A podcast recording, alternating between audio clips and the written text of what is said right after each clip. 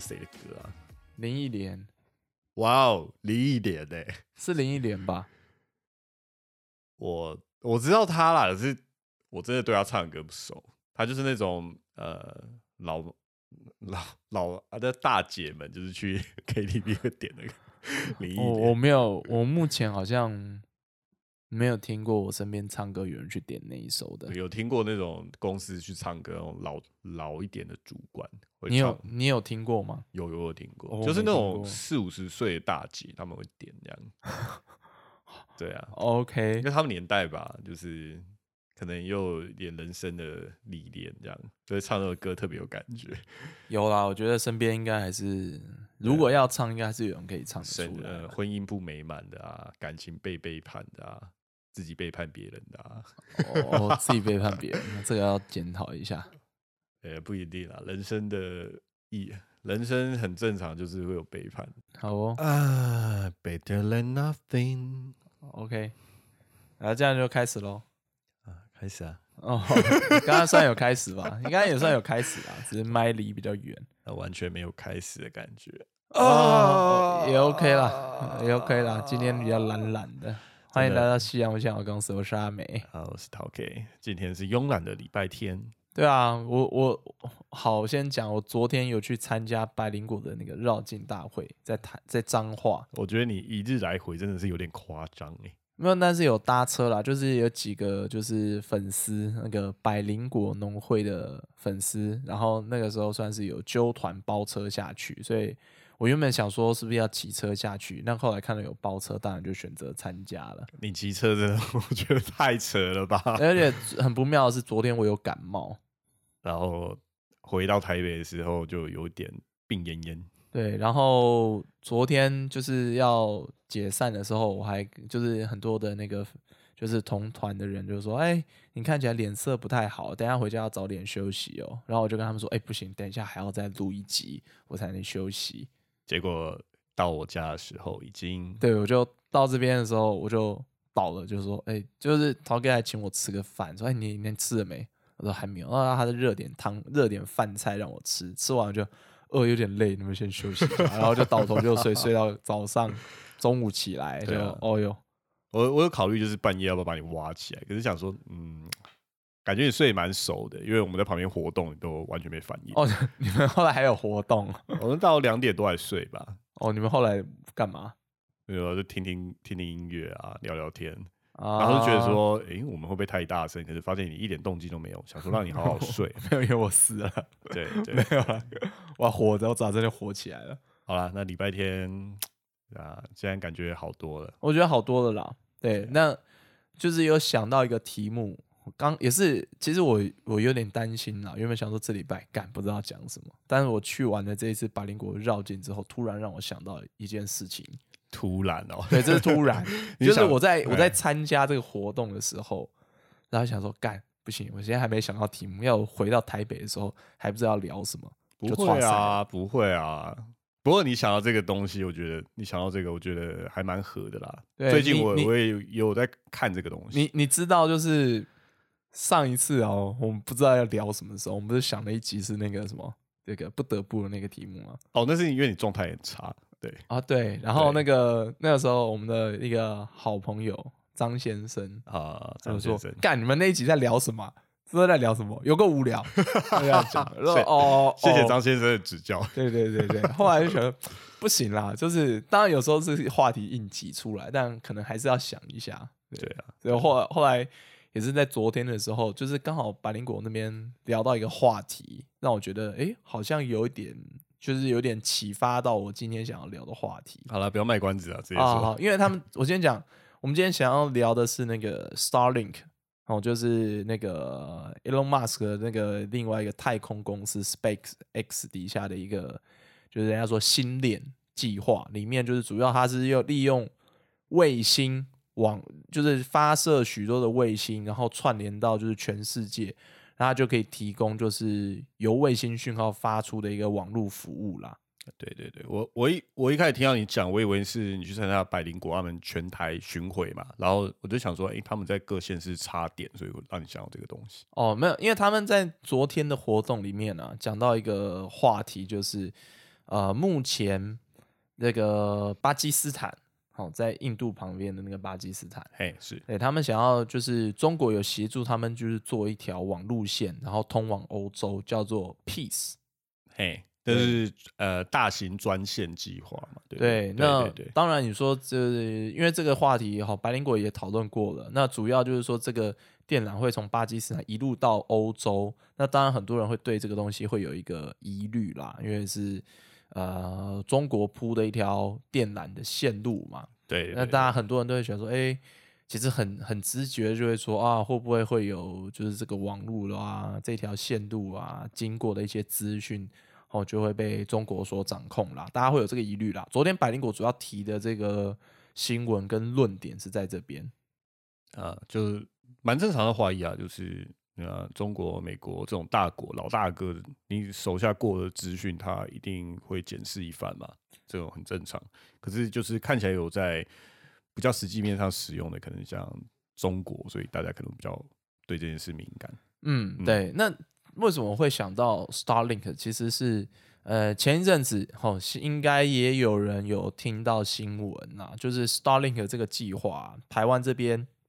也有就是放一些这个测试版的申请机会哦。你知道前一阵子应该在二月多吧？对，二月多，嗯，你只要有参加的话，它的费用是四九九元美金的一个基础设备，然后再加上每个月九十九元的一个月费。那到时候等这个计划一开放的时候，你就会收到应该是卫星的小耳朵吧，或者是其他的东西，我不确定。然后再来就是九十九块，你每月付，它就可以享受这个网络的一个费的一个使用费用、诶使用权啊。它现在呃，在理论上的频宽大概有多快啊？一百 M，他们说好像三百 m 吧，速度三百，嗯三百，哦，真的蛮快的。呃快是快啊，但我像我自己那时候看新闻就觉得说，呃，因为我自己家里用中华电信，啊，对，然后我大概是用一百 m 的的左右的网路吧，上下传好像一百 m 然后四十 m 还是二十 m 的上传，这样月租费大概多少？呃，大概八九百块。啊，嗯，好，那这样比起来，还是不是便宜蛮多的，对不对？嗯，我我自己是想啦，我因为我用不到那三百枚，所以我就觉得说啊、当然很酷啦，但好像我就没有必要要去用这个东西，因为而且对我来说我就呃穷没 而且我觉得这个，嗯，如果说在安装上，呃，对我们这种亚洲、呃、居住密集的国家来说，就是我们的都市基本上是很多人是住公寓或大楼，嗯在安装呃卫小小那叫怎么讲？小耳朵，小耳朵，因为它是接的是卫星讯号你必须要是一个开阔而且是完整面对天空的一个环境。嗯，这个安装上其实有点麻烦，因为不是家每个家里的阳台都是有这种有这种环境啊。我觉得到说麻烦可能还好，主要是因为因为我自己住台北嘛，我们都住台北嘛，对要签个网路其实是说真的，蛮轻松的。对啊，基础建设来说，你就是说像手机的行动网路也都 OK。对，像我我家没有固网，我就是吃行动网路。我我我家是一定要固网的，因为我会打电动，我我对这个东西的要求就比较高。对但我呃，我有时候会打电动，我会开台，啊我可能网络速度我也会稍有要求，但我觉得我花个八九百块、一百枚左右的一个速度，我也还能接受。因为放在全世界来说，这应该算是很划算的一个费率了。嗯，但但为什么 Elon Musk 要做这个 Starlink 的计划？就是说，呃，我我就以表面的理由啦，他就说，只要在这个星链计划，因为它是不断的发射卫星去布满，就是整个地球，只要它的数量够多，它可以串成一个网路，然后像把这个讯号向全全地球的地表去发射，那它就相对来说。因为我们刚刚提到说，像这个巴基斯坦到欧洲这条网路线，它走的是地面的基础建设，或者是海底电缆。所以所以成本来说，说不定还比较高，对不对？对，那有一些偏远的地方，哦，其实我们都可以想象得到，其实不见得我能够就是铺设就是比较快速的网路啦。那这个时候 Starlink 就就蛮有优势的，因为它是从外太空就是发射这个就是走无线的方式去提供你网络的服务，所以它就不需要什么地面的基础建设，就可以对达到一个网络的线路的铺设。对，你想你想想，就是我们台湾大部分都是走电话线嘛，嗯。可是，在很多国家，尤其是那种基础建设比较没有没有那么完善的地方，他们一开始是没有预设那种拉网路的呃那种管路，嗯，所以你你你家就是在一个距离那种呃人口密集的地方很远的话，电信公司是不愿意就是拉网络到你家，对啊，因为那成本很高、成本太。高了，哎你你付的那个钱，你你是没办法就是让他回本，哎所以他像他不会愿意就是要要帮你装网络。对啊，像我们也常常听到说，中华电信哪一条海底电缆又被鲨鱼咬断之类的，对对哎、它常常就会断线，然后或者是说变成说他要选择走另外一条线路，然后延迟就会很高。对哎、对，那、这时候候 Starlink 的优势就出来，而且还有人说就是他们也另外宣称，有些人看法啦是说 Starlink 这种技术可以突破传统的网络封锁，达到真正的就是在网络使用权的一个自由啦，因为所有人都用得到，你可能不会受到当地的一些政府线，就是因为主要的地表的一些设备跟线路都是把持在特定的政府手上，那它可能可以突破这种网络监管。哦，这个话题好像可以等下可以再聊一下，因为你可以想想，其实 SpaceX 它原注册国还是美国，对，那对其实我想到这一点的时候，其实就觉得说，好了，大部分大家可能想到的就是民用的这一层、商用的这一层啦。可是我越想越觉得说，因为其实 Elon Musk 他这间他这个人手这个人手上的一些企业啊，呃，SpaceX 跟这个 Starlink 的，其实都只是他手头上的事业的一环。对，没错没错，嘿，可是我我我另外就是想到说，呃，因为我我自己平常有在打电动，什么东西都可以拉到打电动啊，对我想要打电动，因为我我我想到一点是，主要是在军事的用途啦。啊，对我为什么会想到军事用途？因为我自己平常是一个算比较会打电动的人吧。算了，以对，以你认识我而言，以这个社会看起来，你算是打电动的那个族群，对，对，然后我可能比一般人还要强一些。呃，是啊，对，所以我在想说，好，如果说我自己在打这种射击游戏的感觉，我有时候在想说，如果我今天是一个战斗机或者是机器人的驾驶员的时候，我应该是一个不错的表现的人。呃，不能完全推呃这样推论了，不过几率上应该是比较高的。对，因为你的运你的运动神经啊，反射速度可能比一般人好一点。是，嗯，但大家都知道说，其实你说，例如说像是赛车的赛车手，或者是呃战斗机飞行员，其实他们要求的不只是你的，就是光刚刚我们讲的，就是这种所谓的反应，对，他们其实是一个非常耗体力的一个活动。这当然了，这当然。对，因为他们平常不只是说哦，例如你说战斗机飞行员，他们可能就是说飞行的技术，或者是赛车手是开车的技术之外，他要体能训练，对他们要能够去对抗这个赛，就是战斗机或者是说这些赛车，他们会产生非常强的这个重力的对抗。对对对，好像以说赛车手而言，他们好像就是说，呃，每一场就是赛车下来，他们会脱水，大概脱一两公斤油哦。我听说，嗯因为他们要抵抗那个这个 G 力的关系。然后他肌肉会大量运动，会会消耗很多水对，分。例如说像战斗机飞行员来说的话，你要是加速太快的时候，甚至会让那个血液就是冲，就是好像是脱离这个脑部的视神经，还会造成短短时间的，就是盲，就是视视觉盲盲目的状态。对，就会短短暂时间你眼睛好像看不到东西，变白白的一片。对我就在想对说，好了，我就算反应再强，但是我体力不行的话，我应该还是一个，就是我也不可能被选中的。对你这辈子当然是没机会。你阿好你阿姆罗啊你，对我，我其实就是往这个方向，就说阿姆罗是钢弹的王牌飞行员，然后他真的超强。好，可是我就想说，如果今天我是驾驶无人机的话，哦，那就很有机会。对我就很有机会了。对，对，前前几年的时候，好像美军他们就是大量，就是开始慢慢的就是把无人机技术就是放入到了他们的战略规划之中。对，所以他们有在培训一批就是无人机驾驶员。对，但听说早期的那些无人机其实蛮惨的，因为他们可能就是说没有办法做到及时的控制，啊，对，就是呃，也许我就是先编程一些，就是可能固定的绕行路线，那我可能只能做监看，没有办法就及时控制，然后导致这个无人机杀了一堆平民。这个原因最主要应该就是在网络延迟的问题嘛，对不对？我觉得也有，但我就想到说，其实 Starlink 的的，如果它的网络铺的这么的完善的话，其实就可以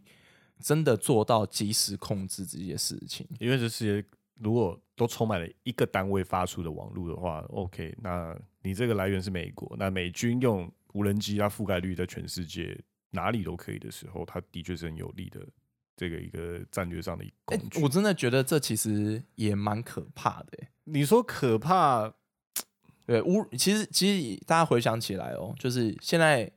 Elon Musk 他手上的几个几个就是在做的项目，刚刚我们讲 Starlink，另外还有就是他的那个特斯拉汽车，哎不只是电动车，因为特斯拉着重的另外一个项目就是呃自动驾驶。对它其实是一个交通系统的呃一个整个整个设计吧规划，用用在大范围的区域，它可以是一个国家这对，自动驾驶除了是说本身车子上的系统去辨识即时路况，那它再加上网络的部分的话，就可以做到真的很完善的一个自动驾驶的环境。就也许在未来不是现在，但它可能就不需要人操控，自己来自己来跑，自己来做。那如果说其实理论上大家可以想象到，这样的技术引挪用到军事上，其实也是非常的合理的一件事情。对，因为可以减少非常多的成本，然后速度还速度还可以增加。对不对？其实就就以后你说像无人机这种军事用途，就像是一个，就是像我们在玩游戏一样，及时的控制。我可我可以理解，那是一个很正常的趋势，这是一定会发生的。应该应该说，它现在就在发生了，只是现在 maybe 还不够不够成熟。你你嗯讲的没错，的确，全球覆盖网络来说，对无人机当做军事武器来说，是一个很必要呃，应该应该很前置的一个条件。嗯，对，那大家会想说，可能他们覆盖率还没有很高，其实他们现在 Starlink 的覆盖率应该我现在看资料啦，就是说以 Starlink 它发布以来，然后到现在为止，大概已经射出了大概一万两呃，不是一一千两百多颗的卫星吧。对对，上次射是十一号的时候，最后一次。嗯，然后对据他们所目前需要的目标，大概总数量大概到一万两千多颗，就可以达成他们可能全球化的网络的一个需要的密集度。那个密集度是他们认为是非常成熟的密集度。如果说做到一个基础全球铺盖，大概一千八百颗就可以了。嗯一万两千颗那个是那个那已经是非常成熟的，而且我觉得还可以更多、欸。你看这几年它就可以发射到一千两百多颗，你知道要一万两千颗甚至更多，呃，也不是不可能做到啦。而且你你事实上你看他们的这个发射计划，这当然是跟美国政府有合作。你看他们跟 NASA 就是有密切合作，因为他们主要要拿到那个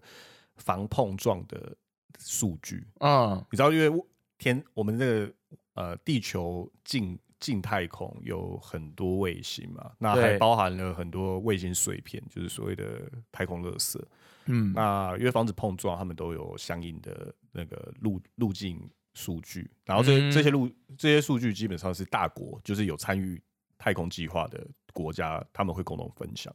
不过，因为这里面的霸权还是美国，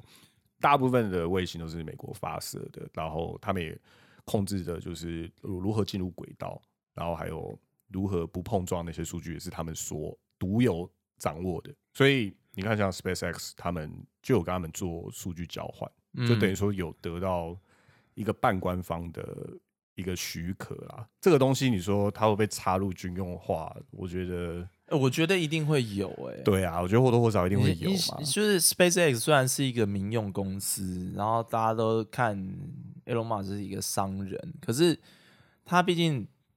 他的火箭技术是自己的，他的卫星发射技术是自己的，可是它所使用的就是发射地点还是要跟 NASA 来合作。对美国太空总署再怎么样也是隶属于美国政府底下的组织嘛。对对是这样。那你说他们军军事上会不会合作？我觉得不可能没有啦。那应该算是一个附属条件吧。你今天在我们国家玩这个东西，你必须要依赖这个国家，你就要做这样的一个就是条件交换。我觉得这个优势超大的欸、因为好，如果说拉到就是目前世界的一个战略的层面啦，以前大家就是 OK 有洲际导弹，对对不对？洲际导弹就是可以跨越就是洲的，我可以从亚洲打到美洲的这种洲际导弹。然后大家以前就是说有那种飞弹预警系统，可能是也是用卫星去监控啦，，对对对，但也不是说每次都可以做到完美。就是呃卫星加上地面雷达，这要一起配合啦。对啊可是现在明显的看起来，如果 Starlink 成功的话，它是可以一个是一个覆盖全球的一个非常有大量优势的一个一个监控网络。哦，或或者是说哦，它在发行到全世界，然后可以可能大家用 Starlink 当网络来源的国家越来越多，然后它覆盖率到一定程度，就是使用使用比到一个程度的时候，在必要时候，它也可以来给你搞网做反制，对，还搞你的网络，对不对？对断你网，或是他某种程钳制你某种讯息的传递。但是这很阴谋啦，因为 SpaceX 一开始的那个初衷就是哦，我可以突破网络的封锁，但是大家够大的时候，我他说可以突破网络封锁，让大家够自由，但这毕竟是奠基在 Starlink 这个大网络底下的。那如果他今天反过来要监控你或钳制你的时候，好像也是不是说不可能啊。其实够大的自由本身就是一种武器啊。嗯，而且现在如果说是讲无人机的话，不可能不会应用到刚刚的所谓的网络通讯技术。啊，是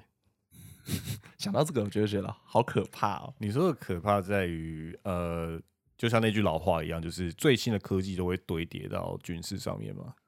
也是啊，我觉得不可能不用到这样吧，因为你看普及全世界的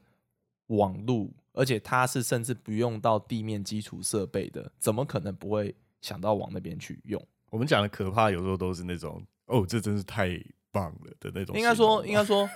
好，如果是军事应用层面，我怎么可能不会想要依赖这种技术？一定会啊，对啊，嗯就是根本用膝盖想都觉得这本身就是一个理由了。我为了要在军事上赢得更，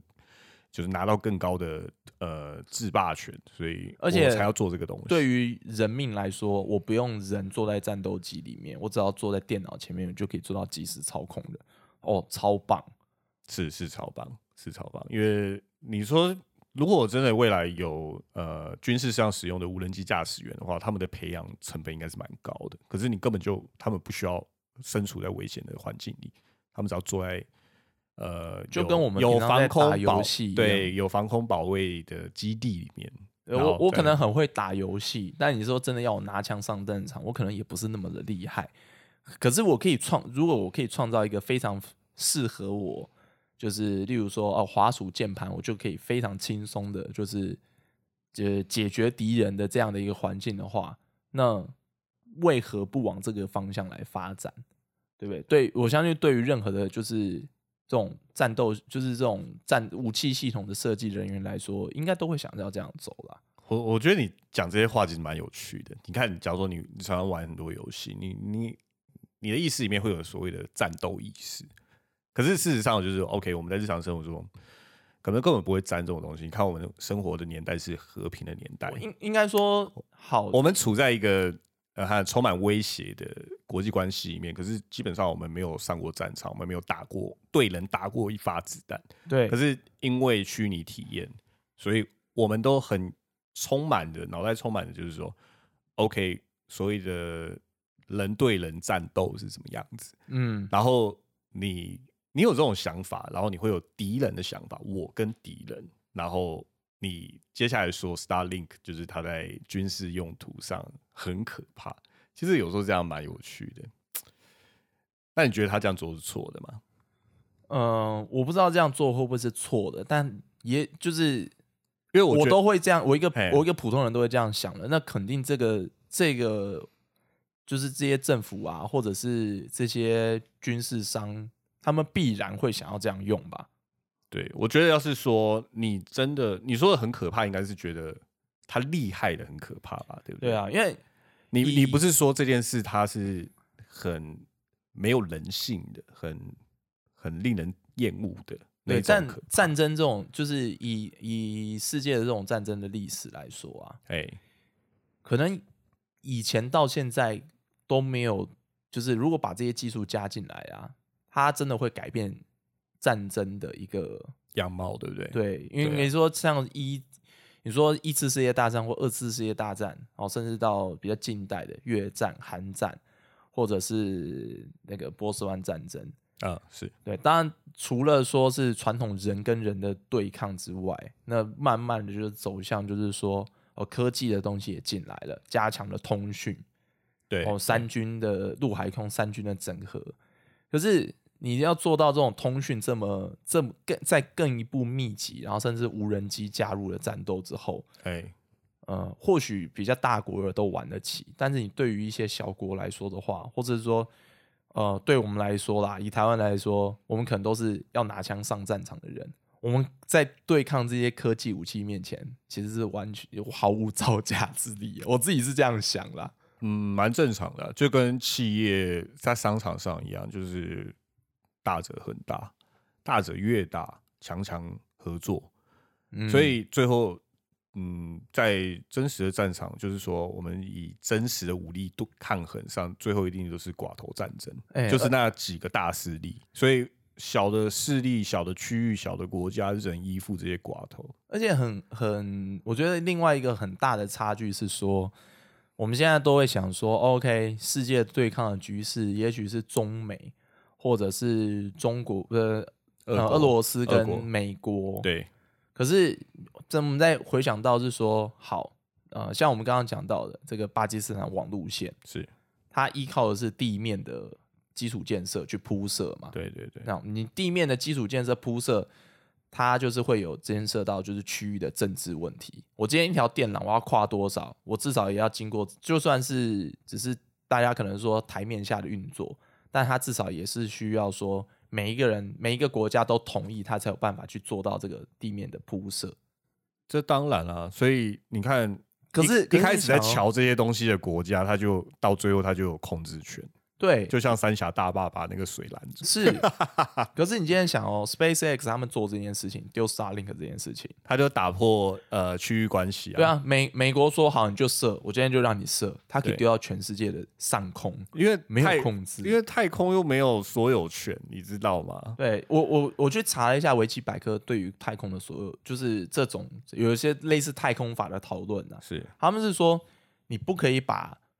武器丢到太空上。目前不行。对，就是就是哦，像我们有些看一些那个动漫作品，什么卫星卫星炮，像那个阿基亚他们就有那个卫星轨道炮，对你直接架在那个卫星轨道上面，然后直接一个镭射打到地面上，我靠，这个真的是有这听起来蛮完美的、啊，就是我们目前没办法做到能源供应的问题，不然这这种卫星武器听起来超棒的。对，可是可是那个好像就是太过直接又暴力啦。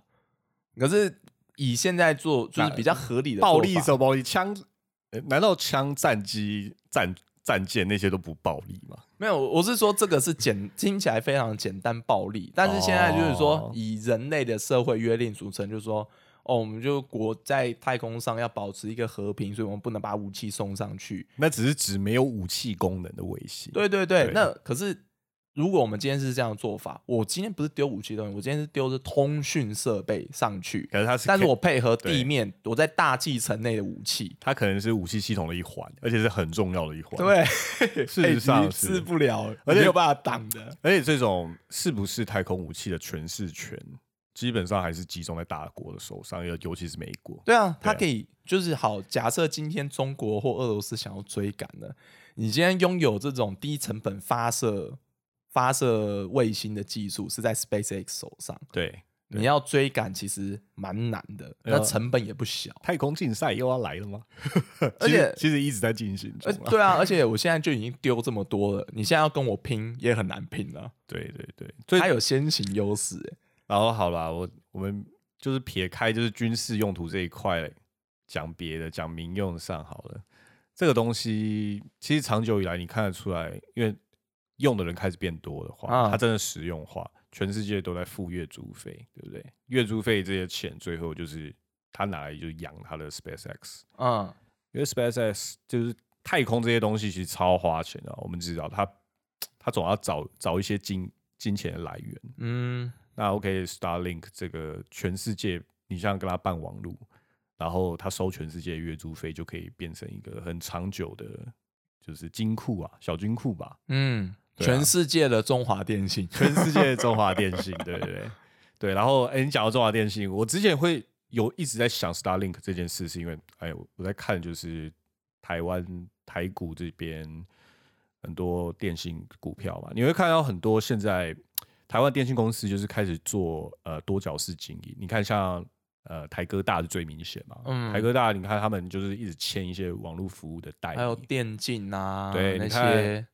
你看那个那个 low 的手机版啊，那个叫呃激斗峡谷嘛，对啊，他们签下来了，然后 Disney Plus 他们也签下来了，他们还有签那个啊，我我们刚前一阵讲的那个游戏串流的服务 GeForce Now，对，你看他们其实想的就是，OK，我在做呃，因为台湾最后一里的电信服务还是没有过嘛，嗯，所以他们在线路上，实体线路上，他们大部分还是跟中华电信承租，对，然后他们赚的钱在这地方上被压缩的很小，因为你费率不能高啊，你费率高没有人要用你，所以他们在费率上可能就真的是几乎没什么赚，所以他们要想一些别的方式去开拓他们的财源，或是他们呃经营的方向可能开始跟传统十年前已经不太一样了，他们是要用服务赚钱。嗯，远传也远传也有一些自己的东西啦，就是讲讲远了，就是其实你会看到电信公司其实最主力的营收可能还是来自于说它的承租户给就是给你的呃，不管是月租费还是一开始的押金等等，嗯那是很大的一笔钱。那它网络承租户如果掉的很快的话，是不是台湾这些电信业在二十年内都会呜呼哀哉？也就是想说，Starlink 如果真的今天开始变成一个，他在台湾开很多门市，或者你用网络申办，很容易就办到，然后他就会寄寄卫星到你寄那个卫卫星小耳朵到你家，然后你装就可以用很快的网络的时候，OK，那台湾电信公司就哦，他他哦，甚至现在存股中华电信哦，你小心哦，哦，嘿，而且这种东西有时候，好了，我在 Starlink 在目前在台湾还在呃 NCC 在在过审，应该过了啦，它有开放这样子，应该是过了啦。哎、我我不知道说它到它过的程度有到怎么样、欸，是可以直接承租吗？是合法吗？在电波上是合法吗应该是吧，不然不会开放啊。？OK，那这样很有趣啊，就有点它有点直接跨国打你，在网络承租的竞争上面，这一点我觉得蛮有趣的，大家可以观察一下。如果对呃电信网络有兴趣的人，或是对股价有兴趣的人，嗯，可以看看，就是再过十年，maybe Starlink 这个东西就会变成世界第一大的网络承租商。哇，这这是非常有可能可以预见的事情。对，像我像我们这种小国家里面的电信商，因为我们会感觉像中华电信好像在国内很大嘛，是大企业，对啊，可是放在世界里面真的是也真的是还好这样子，没什么。可是全世界本来这种电信商都是区域服务性质的啦，现在也你说要跨国服务也不太可能啊，因为这个也跟基础建设有关系啊。嗯，你也可以想象，就是某些呃，可能美国比较多吧，是电信集团，他们会一直并购国外的公司，然后变成就是跨国。但如果说是纯纯就是当地的网络服务，你其实不太可能脱离当地的基础设备啦。对对对，因为毕竟还是建立在实体的线路上面。嗯，所以我觉得这就有点像是大家那个，就是你说随选视讯这一个啊。我以前我只能在家里就是看有线电视的电影台，啊，然后慢慢的我现在可以借由网络，然后我可以看 Netflix，我想看什么电影就自己看，但我签的是国外的服务，我不用再就是因为我台湾也许台北这几个有线电视供应商，我每个月都要缴一个有线电视的费用给他。而且还而且还要被盖台，真的是。对对对，但但现在未来就是哦，Netflix 这种东西进来，我想要看就看，我才不我才不鸟你今天有线电视你拍什么档期给我看看这些这些节目。对啊，对啊，所以带状的东西消失了，变快对状。网网络可能也是网络服务，甚至可能也会这样走啦。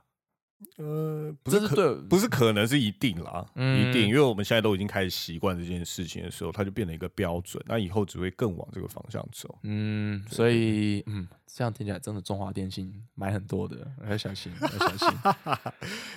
我我我我我其实真的比较怕的还是在军事层级，或者是这种呃，你要想这种所谓的意识形态的这种层面啦，对不对？覆盖这么大的网络，它要控制你，其实也是也是在一念之间吧。呃，对啦，其实我们都活在某种控制里，如果很广泛地这样讲，只是你可能要接受新的控制方法。最好的控制就是让你觉得你自己被保护了。哦哦，您您是说我们中国的保护之下吗？没有啦，这是很广义的啦。我们有时候觉得在一个地方非常的自由的时候，就像是一种保护，有人保护的自由啊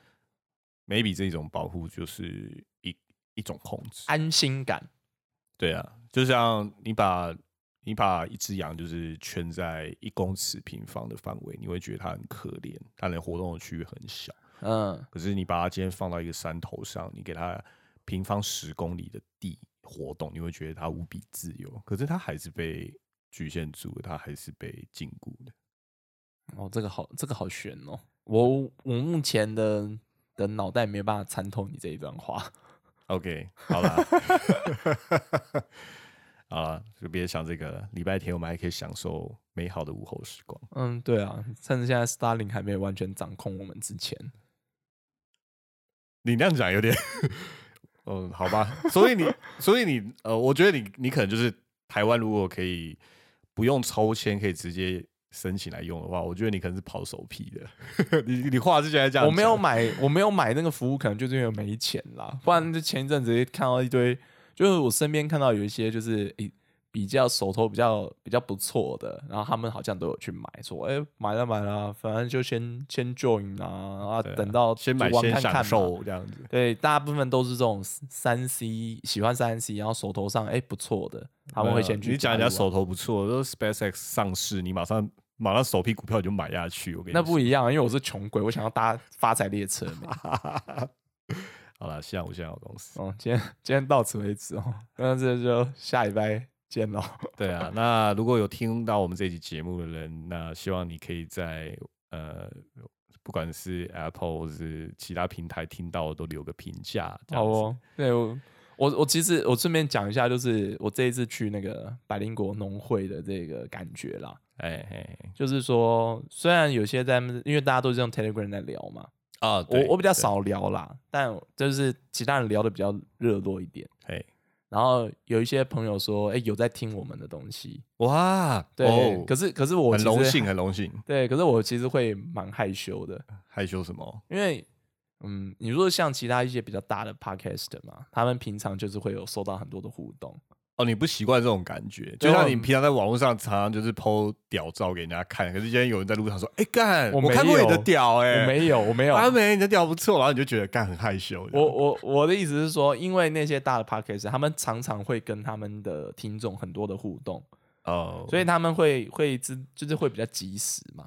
哦，对对对对，那像我这种情况就是哦，我其实昨天比较也很少跟人家互动，说真的没跟别人什么，有时候哎有听哎，但是我觉得呃有点不知道跟他们聊什么。哦，对我今天会蛮害羞的其实真的是不习惯了。对，因为为没有就是没有那种多的回馈或者及时的回馈。你可以跟他说：“呃，我就呃我现在不知道道跟你说什么，我回去要传讯给你。我们哦我们我们走纯线上的，Oh 不好意思，我们要以笔友的方式回归到那个五十年前，网友啦，笔友嘞，现在谁还这种在交笔这种这种联系的频率，大概跟笔友没什么差了。OK 啦，就是我们现在人当面讲不出话来，用网拿手机出来讲就好了。嗯啊嗯啊啊，好吧，好啦，好，好，今天就到此为止喽。哦，大家拜拜。好，拜拜。